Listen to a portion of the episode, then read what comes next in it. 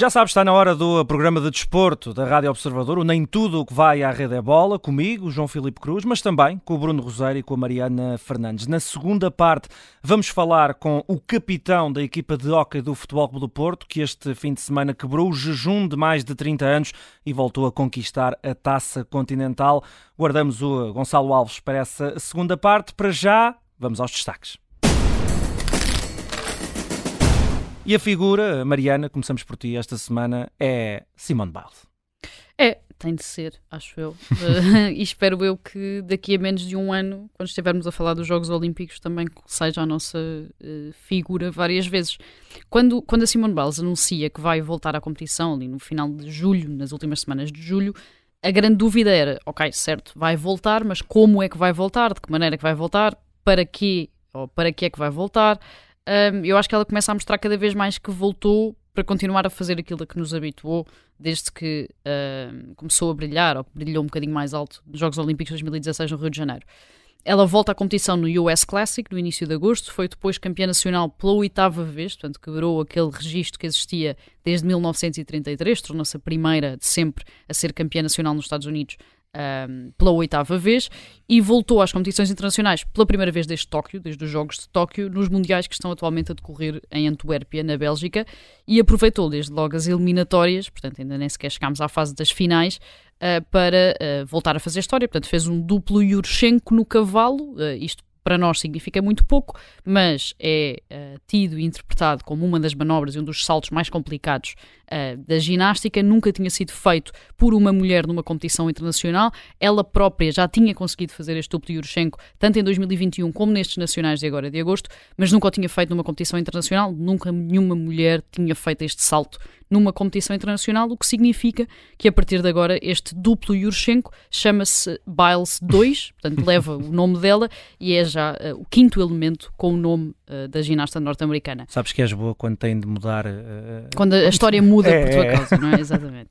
As finais por equipas são na quarta-feira, as finais individuais começam quinta, prolongam-se depois para sexta, sendo que Simone Biles terminou as eliminatórias do All-Around no primeiro lugar e com a pontuação mais alta do atual ciclo olímpico, sendo quase mais do que provável que até ao final da semana se torne campeã mundial pela sexta vez, algo que também uh, será um recorde a acontecer.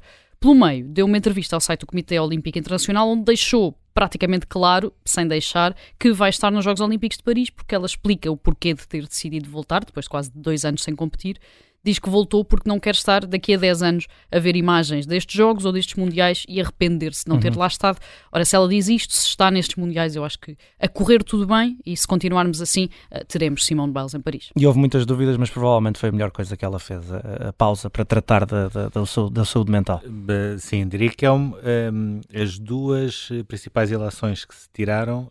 Um, um uh, muitas vezes parar um, é o segredo para conseguir ir mais longe. Uhum. Foi isso que aconteceu com ela. Foi isso que não aconteceu, por exemplo, com o Caleb Dressel, que forçou e continuou a ir a mundiais e a certa altura percebeu ao meio dos mundiais que o melhor uhum. teria sido parar.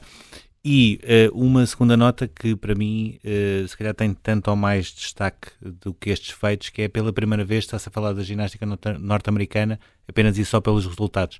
E isto olhando para aquilo que aconteceu nos últimos Mundiais e, sobretudo, nos Jogos Olímpicos, um, diria que é uma das principais vitórias. As coisas não se apagam, mas o facto de se conseguir olhar para aquilo que as ginastas estão a fazer, nomeadamente a Simone Biles, apenas e só numa lógica desportiva, acho que é um progresso grande que, por exemplo, a seleção espanhola de futebol feminino não uhum. conseguiu ter depois de ganhar o Campeonato do Mundo.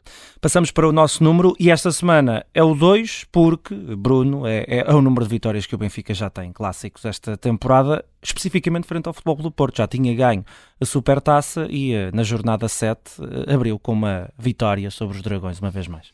Sim, que era o jogo mais uh, esperado da, da última jornada. Uh, diria que se calhar não foi um jogo assim com tanta qualidade como uh, se poderia uh, esperar.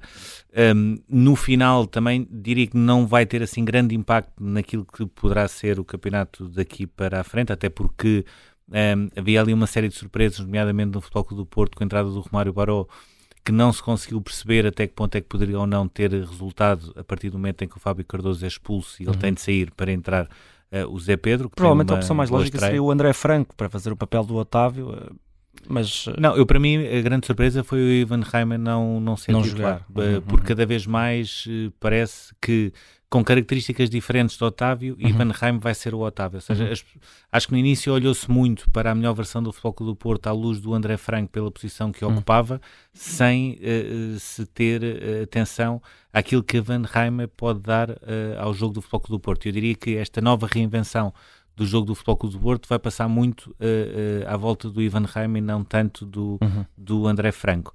Um, o Benfica acaba por, mais uma vez, tal como aconteceu na Supertaça, ser superior a partir da segunda parte, ou seja, até o intervalo, a superioridade numérica acabou por não ser uh, propriamente algo que favorecesse muito a equipa do Benfica. Di Maria voltou uh, a marcar. Um, eu diria que é, é, engraçado quando nós olhamos para as capas. Uh, Schmidt é um gênio porque pôs David Neres e Di Maria ao mesmo tempo porque é Neres que faz a assistência. Mas já tinha sido provocado, entre aspas, pelos adeptos na, na Champions, pelas Sim. perguntas dos jornalistas. Eu, eu sou sincero, se havia jogo onde eu acho que o Benfica uh, poderia ter a ganhar em ter o Neres a sair do banco e não como era titular, este. era este. Uhum. Um, e, e aquilo que aconteceu foi Roger Schmidt quase ceder a uma pressão que já estava a existir desde o início da época e também uh, quase premiar o David Neres pela exibição que tinha tido em, em Portimão, embora eu diria que nestes, nestes jogos, estes são os jogos onde não é necessário ou obrigatoriamente o Benfica jogar com Neres e, e Di Maria ao mesmo tempo, uh, até porque Neres sair do banco pode fazer uma diferença que se calhar como titular uh, não, não poderá fazer.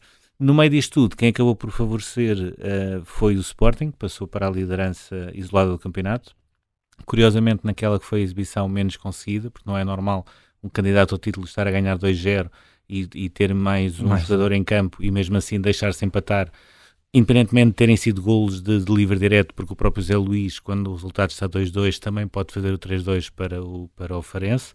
Um, a questão do Adam, uh, diria que é cada vez mais premente, já aqui falámos, uh, o Sporting obrigatoriamente tem uh, duas questões para mais tarde rever. Uma é a sucessão de Coates, a outra é a sucessão de Adam. Um, a vitória acaba por aparecer num penalti também muito contestado um, sobre o Marcos Edwards e depois aconteceu uh, aquilo que já começa a ser infelizmente comum, que é uma vaga de comunicados e depois uh, começa uh, com o Futebol Clube do Porto, depois o Benfica também fala das queixas do Futebol Clube do Porto em relação à arbitragem no Clássico e depois também toca no Sporting e depois andamos assim e uh, eu diria que no meio disto tudo aquilo que sobra, uh, caso existissem ainda dúvidas, são três certezas.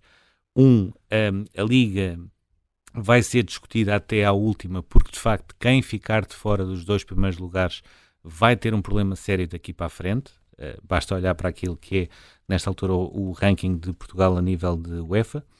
Uh, o segundo ponto é qualquer jogo até ao final uh, está em aberto e isso acontece, seja pelos gols até aos, aos 90 minutos, seja porque equipas como o Farense, mesmo com menos um, conseguem recuperar de uma desvantagem de dois golos. E depois, infelizmente, uma terceira certeza, a arbitragem vai estar muito mais em foco do que nas outras eh, temporadas.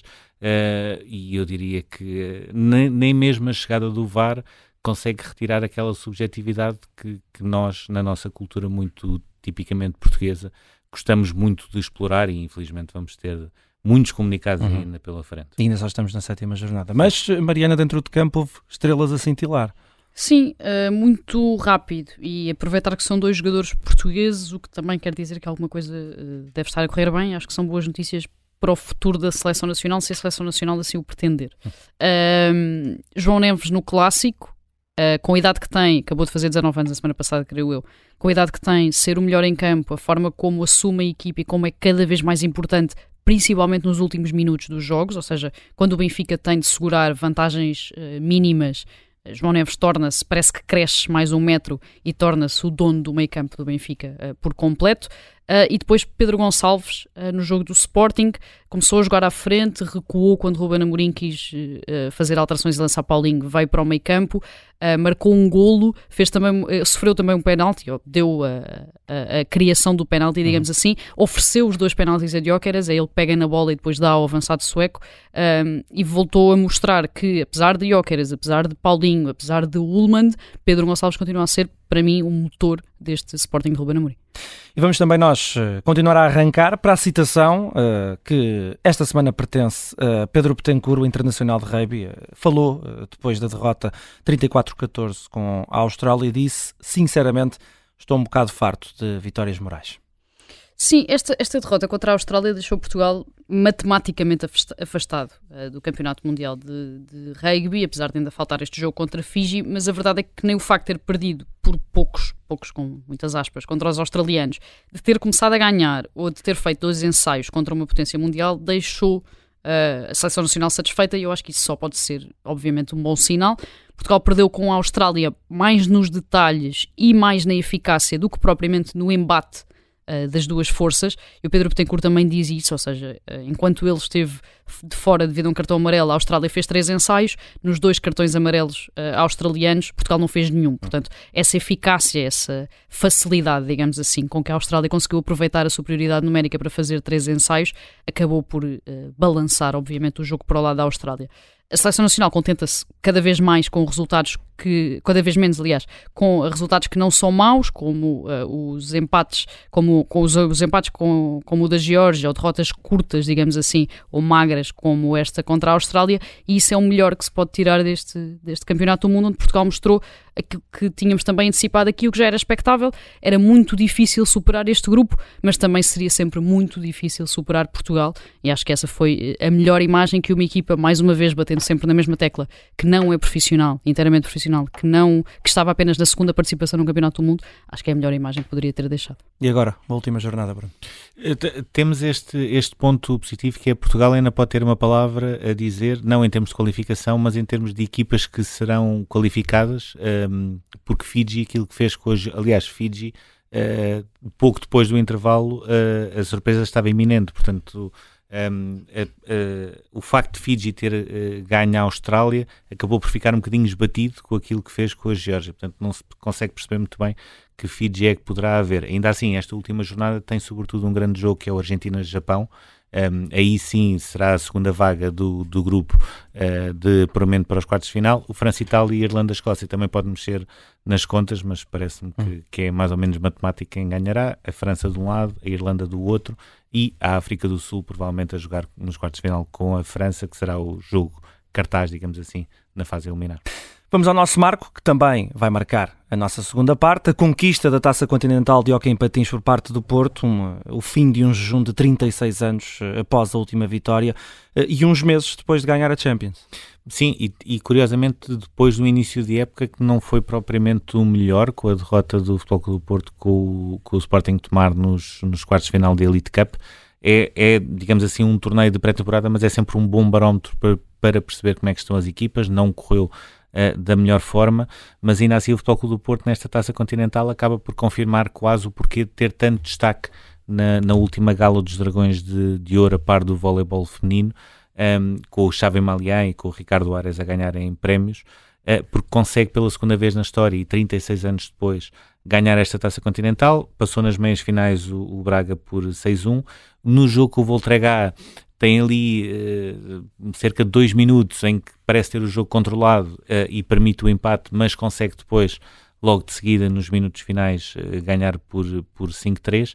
E agora segue-se um, o arranque do campeonato, sendo que me parece que este campeonato será um, ainda mais discutido do que foram os últimos, porque o Futebol Clube do Porto teoricamente está mais forte, o regresso de Helder Nunes é, é inevitável, e o próprio Edu Lamas também uh, vai acrescentar muito à equipa. O Benfica mantém a base, o Sporting está num processo de rejuvenescimento, mas tem condições e tem alicerces também para poder lutar pelo título. E depois há Oliveirense, Barcelos, Tomar, Valongo, portanto são tudo equipas uh, que podem tornar este campeonato uh, mais imprevisível e ainda mais interessante do que foram os últimos.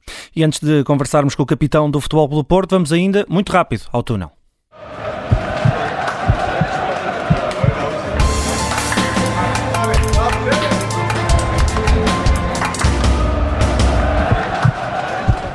Mais uma pergunta à espera de resposta. A alteração dos estatutos do Sporting com a introdução do voto eletrónico vai passar? E mais do que isso, é pacífico?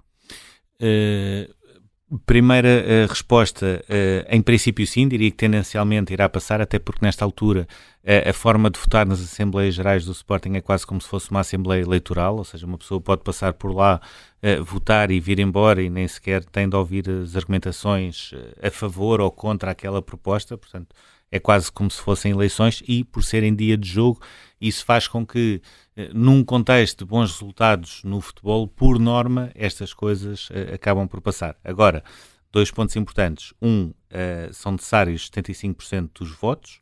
Dois, uh, é um assunto que não é tão linear como um orçamento e um relatório de contas. Um, e diria que, independentemente de qualquer que seja o resultado, é algo que tendencialmente poderá dividir ainda mais o clube. Porquê? Um, sendo uma coisa boa, ou seja, é óbvio que descentralizar o voto é sempre uma coisa boa, temos prós e temos contras, ou seja, temos nos prós uh, o facto de serem votações muito mais democráticas, o facto de uh, sócios do Sporting que não sejam de, de, da zona de Lisboa, da área metropolitana de Lisboa, mas que queiram votar, não tenham de se deslocar obrigatoriamente uh, a Alvalade e por isso também a amostra e o número total de votantes será muito maior do que é normal, a não ser nas eleições, quando as mais concorridas eh, tiveram mais de, de 20 mil pessoas. E ainda assim, depois tem aqui uns contras, que é o número de pessoas que vão votar em coisas que muitas vezes nem sabem bem o que é que estão a votar entre orçamento e relatório de contas, vai aumentar. E, tendencialmente, haverá também muita percepção de se a bola estiver a entrar é bom, se a bola não estiver a entrar é mau. E eu diria que não é assim que se votam as coisas, ou seja, porque as coisas têm, votadas, têm de ser votadas por aquilo que elas são. E depois há aqui um sério risco de haver uma política de caciquismo uh, dentro de um clube. Ou seja, uh, o Sporting, apesar de tudo, passou fases onde parecia mais um partido político do que propriamente um clube com futebol e modalidades. Uh, mas ainda assim, esta questão do caciquismo e a possibilidade de haver um, um, candidato, por exemplo, na altura das eleições, de começar a regimentar pessoas só para irem votar, acho que é algo que um, pode acontecer, não é bom e, sobretudo, uma dúvida que eu tenho que é não consigo perceber qual é, nesta altura, a maturidade democrática em termos de universo de sócios do Sporting depois daquilo que aconteceu em 2018 hum. uh, e só o tempo poderá explicar. E ficamos também com essa dúvida. Já a seguir, vamos para a segunda parte de Stick nas mãos e patins nos pés. Entrevistamos Gonçalo Alves, o capitão do Futebol Clube do Porto.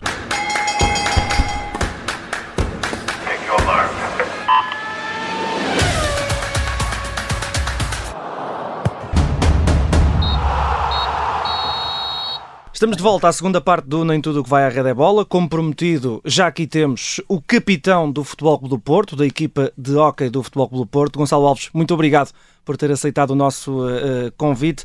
E vamos começar, uh, para já, por, por dar-lhe os parabéns. O Futebol do Porto voltou a ganhar a Taça Continental 36 anos depois naquela que é a segunda vez que o clube conquista este troféu. Qual é que é ou qual foi a importância desta vitória, até por ser conseguido uns meses depois de terem quebrado outro longo jejum sem vitórias na, na final da Liga dos Campeões?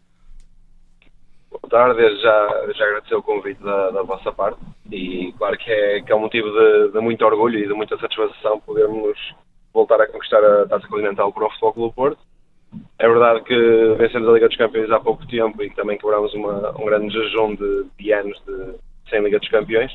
E acho que este é o, é o caminho, é o caminho que, do trabalho que nós temos vindo a conseguir fazer. Em, em, poucos anos, alguns dos jogadores desta equipa conquistaram tudo o que, que havia para conquistar dentro de Portugal e fora de Portugal. E acho que isso é, é de louvar o trabalho que temos vindo a fazer durante, durante estes dias e durante esta, estas épocas. O, a, a, época tinha começado com, com o Futebol do Porto a, a perder com o Sporting logo nos quartos da, da Elite Cup, tal como tinha acontecido no ano passado nas meias finais da taça. Pergunto se essa derrota mexeu com o grupo ou o facto de ainda estarmos numa altura de pré-temporada uh, foi sobretudo mais um teste do que propriamente algo que o Futebol Clube do Porto quisesse vencer. Não, claro que o Futebol Clube do Porto, quando entra em qualquer competição, seja no hockey, seja em qualquer outra modalidade, é, é para vencer. E, então, Claro que perder com o Tomar nos quartos de final da Elite Cup mexeu e fez bem se calhar em, em, mexer para, para vermos as coisas de outra maneira, para vermos o que é que tínhamos que melhorar, o que é que tínhamos que fazer para, para as coisas nos correrem bem.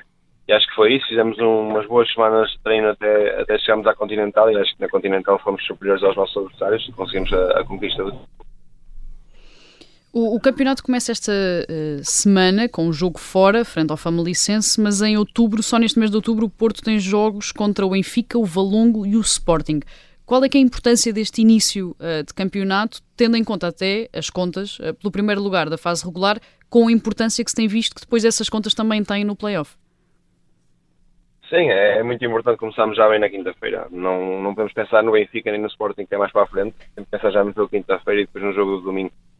São, vão ser jogos muito, muito complicados. É um mês de, de outubro com, com bastantes jogos e vamos ter que nos preparar bem é importante fazermos os máximos de pontos até, até ao final da fase regular, para, para termos o fator casa para, para a parte dos playoffs.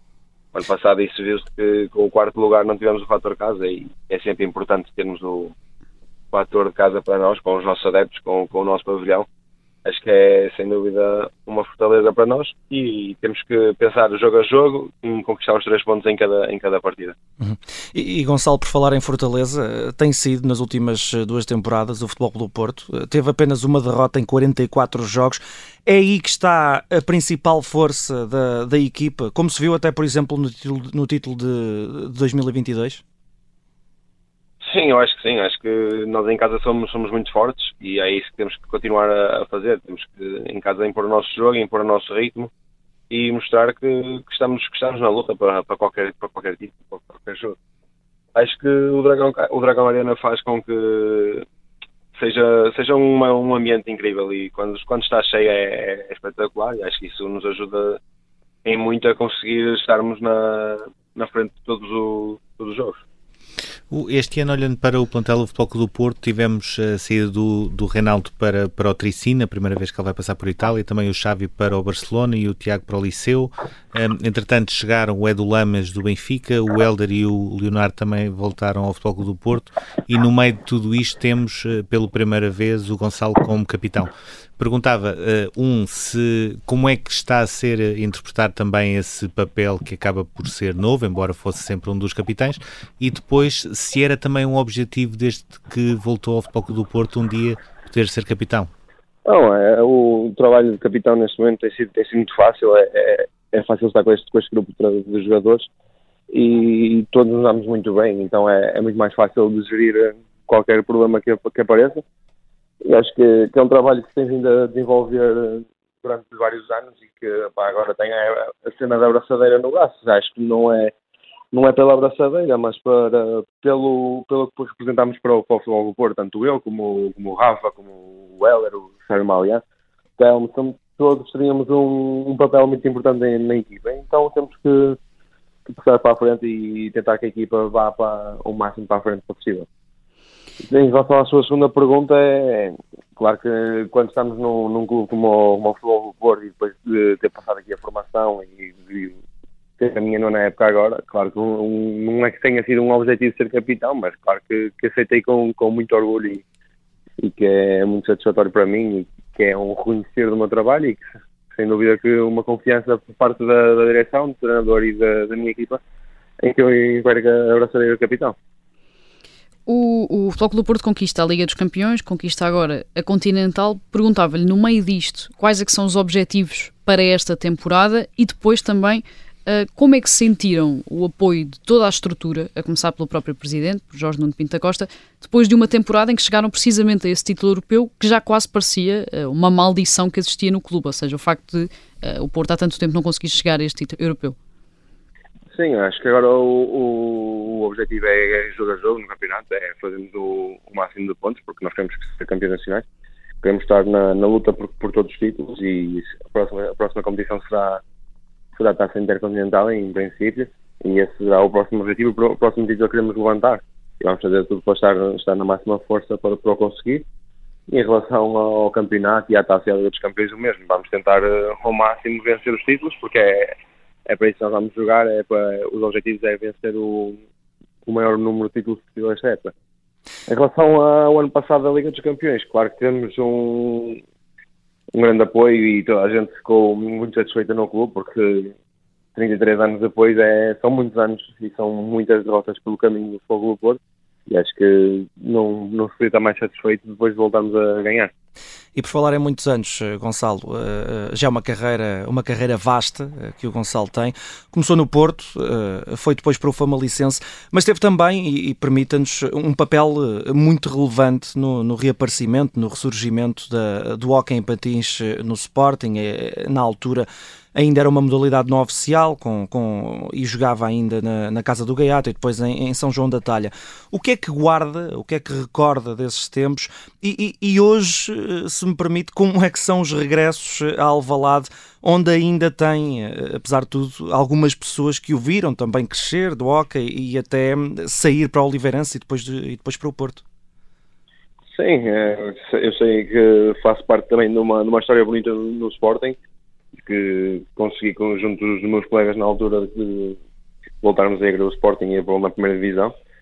E acho que isso é, é o que fica, é as memórias que ficam para, para mim como jogador e como, como pessoa que fui sempre bem, muito bem tratado em Lisboa, em, no Sporting. E acho que isso também é o que foi o que eu disse quando cheguei ao Sporting, aprendo a, a gostar do, do clube quando, mesmo não sendo do clube, aprendi a gostar do, do Sporting e, na altura fazia tudo para, para vencer qualquer, qualquer, qualquer título por, por aquele clube. E aí, no momento em que chega ao balado, em jogos, tem pessoas que, claro, que, que me cumprimentam antigamente, não é? Como é, como é óbvio, mas claro que jogo pelo Futebol do Porto e vou ao Sporting e é uma realidade, não é claro. normal que, que haja outra, outro tipo de, de, abordagem, mas faz parte, faz parte do jogo, acho que faz parte do jogo e faz parte de, das rivalidades entre, entre clubes desde que seja até um certo, até um certo ponto, faz sempre, faz sempre bem até. O, o Gonçalo é também uh, sobrinho de um dos uh, maiores hoquistas portugueses de sempre, o Paulo Alves, que era um dos poentes máximos daquela geração de ouro dos anos 90. Perguntava se uh, o, o, tio do Gonçalo se era a sua principal referência e também se já falaram alguma vez quem é que é o melhor na meia distância, porque o Paulo Alves também marcava muitos golos de, de meia distância. Sim, não, acho que ele era, era, um, era um grande referente para mim, como, como outros jogadores. Acho que sempre tentei, tentei ver, ver os jogos de hockey do, do Xena, tentava sempre, estava sempre a absorver um bocadinho de, de, cada um e do melhor que eles faziam, porque a verdade é que eu nunca tive essa, essa sorte de poder, na formação, ver os Xenas a jogar, porque os Xenas, quando eu, quando eu via cenas, era eu e os, nossos, os meus colegas no Sporting, portanto eu nunca tive essa sorte de poder ver os Xenas a treinar e de ver e de ter essa, os, meus, os meus referentes a treinar perto de mim. Por isso, sempre que podia, via, via o máximo de cada um e o que faziam de melhor. Em relação a quem é melhor e quem é melhor a meia distância, é, é difícil. Os tempos, os tempos são outros. O, o hockey é completamente diferente do, do, que nós, do que nós jogamos agora, do que o meu tio jogava.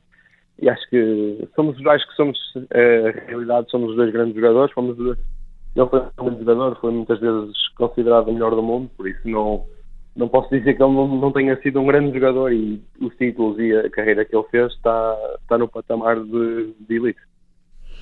O Gonçalo normalmente é eh, dos melhores marcadores, ou mesmo o melhor marcador nas competições em que entra, não só pelos golos que faz em ataque organizado, em transições, mas também pela eficácia nas bolas paradas.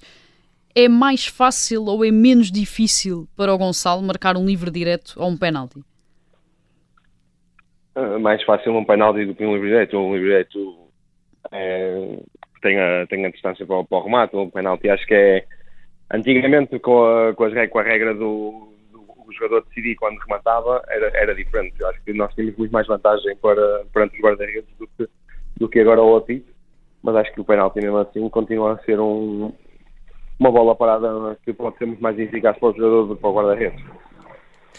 Uh, Gonçalo Alves uh, tem apenas 30 anos e, apesar disso, já ganhou tudo o que havia para ganhar. Entre esses títulos estão oito competições internacionais, três campeonatos da primeira divisão de Hockey Patins, quatro taças, enfim, já ganhou tudo o que havia para ganhar, tanto no clube como pela, na seleção nacional. A pergunta, eu creio que não, não, não vai ser nova, mas que motivação tem um jogador que aos 30 anos já ganhou tudo. Quais são os, os objetivos que ainda, que ainda persegue? É voltar a ganhar tudo novamente. Se puder ter tudo novamente vezes dois ou vezes três, adorava. Por isso é, é por isso que eu, que eu me levanto todos os dias e, vou treinar e tenho a, a paixão pelo hockey e a alegria de continuar a treinar. E acho que isso é, é o que me motiva. É, enquanto, eu, enquanto eu tiver alegria e paixão por esta, por esta modalidade, eu vou fazer tudo para, para, para tentar vencer o máximo número de títulos possível Por isso acho que é, é o grande objetivo, é voltar a, a revalidar todos os títulos que, que conquistamos e que, que podemos voltar a conquistar. O, o hockey tem esta particularidade de, como acontece também no futsal ou no handball, de a seleção nacional depois congregar uh, muitos jogadores do Benfica, do Sporting e também do, do Porto. Como é que é depois ir à seleção nacional e encontrar esses rivais, esses jogadores, neste caso do Benfica, do Sporting, com quem depois no campeonato se têm jogos uh, tão acesos e tão intensos como acontecem? É assim, nós, nós na seleção nós conhecemos há, há muitos anos, já vamos eu já vou à seleção há, há 10 anos, outros jogadores há 11, 9, 8. Ou seja, já, já nos conhecemos muito bem. E antes, antes de irmos à seleção já, já éramos amigos fora, fora, do, fora do contexto de seleção. Por isso é, é natural e mais fácil que as coisas corram bem ou que estejamos mais perto de vencer, porque os jogos que temos entre clubes vão ser sempre, vão ser sempre quentinhos e vão ser sempre duros, porque cada um quer ganhar, quer quer, quer os seus títulos. Portanto, é normal, mas quando chegamos ao, ao, contexto de seleção, acho que todos remamos para o mesmo lado e tudo, tudo, tudo corre pelo melhor e não há, não há os atritos de, de clubes. Olhando também para a modalidade em si, eh, vemos um campeonato português que é cada vez mais eh, competitivo, ou seja, além de, de Futebol do Porto, Benfica e Sporting, há, há Barcelos, há Oliveirense, há Tomar, há Valongo, eh, há sobretudo grande paixão em todos os pavilhões, Turquel, etc. Portanto, continua a ser uma modalidade com muita tradição em Portugal, mas continua em termos internacionais a não conseguir dar o salto, ou seja, nós olhamos aqui um bocadinho para o espectro do hockey, temos Portugal, Espanha, Argentina, Itália e uma França cada vez melhor. Pergunto que alternativas é que existem para poder haver um hockey mais global e cada vez mais países a serem mais competitivos para, por exemplo, o Campeonato do Mundo ter, ter outra emoção? É verdade, é, é um ponto, é um ponto crítico da, da nossa modalidade. É, é, muito, é muito complicado porque o hockey patins não se joga assim em tantos países, é? como outras modalidades. É um, é um desporto que não é barato, é um desporto que é caro, que o material não, não, é, não é barato. E que muito dificilmente conseguirá passar, passar muito mais do que isto. Nós tentámos tudo, tentámos fazer as coisas todas que, que podemos, de, de divulgação, de tudo e mais alguma coisa. Só que as grandes potências mundiais do desporto, como os Estados Unidos, a China, essas grandes potências não têm, não têm grandes seleções de alguém para ti. Têm outros, têm outros esportes eu não tenho grande, grande coleção de hockey patins, então é normal que, que não haja tanta, tanta afluência ao, ao hockey patins. Muito obrigado, uma vez mais, pela sua disponibilidade. Uh, parabéns por 30 anos e 30 títulos. É, é muita coisa no hockey. E, e vemos-nos uh, numa próxima. Termina agora este episódio desta semana do Nem Tudo o que vai à rede é bola. Estivemos à conversa com um homem que ganhou tudo no hockey, Gonçalo Alves, o capitão do Futebol Clube do Porto. Para a semana a mais e daqui a pouco pode ouvir este episódio em podcast e em observador.pt.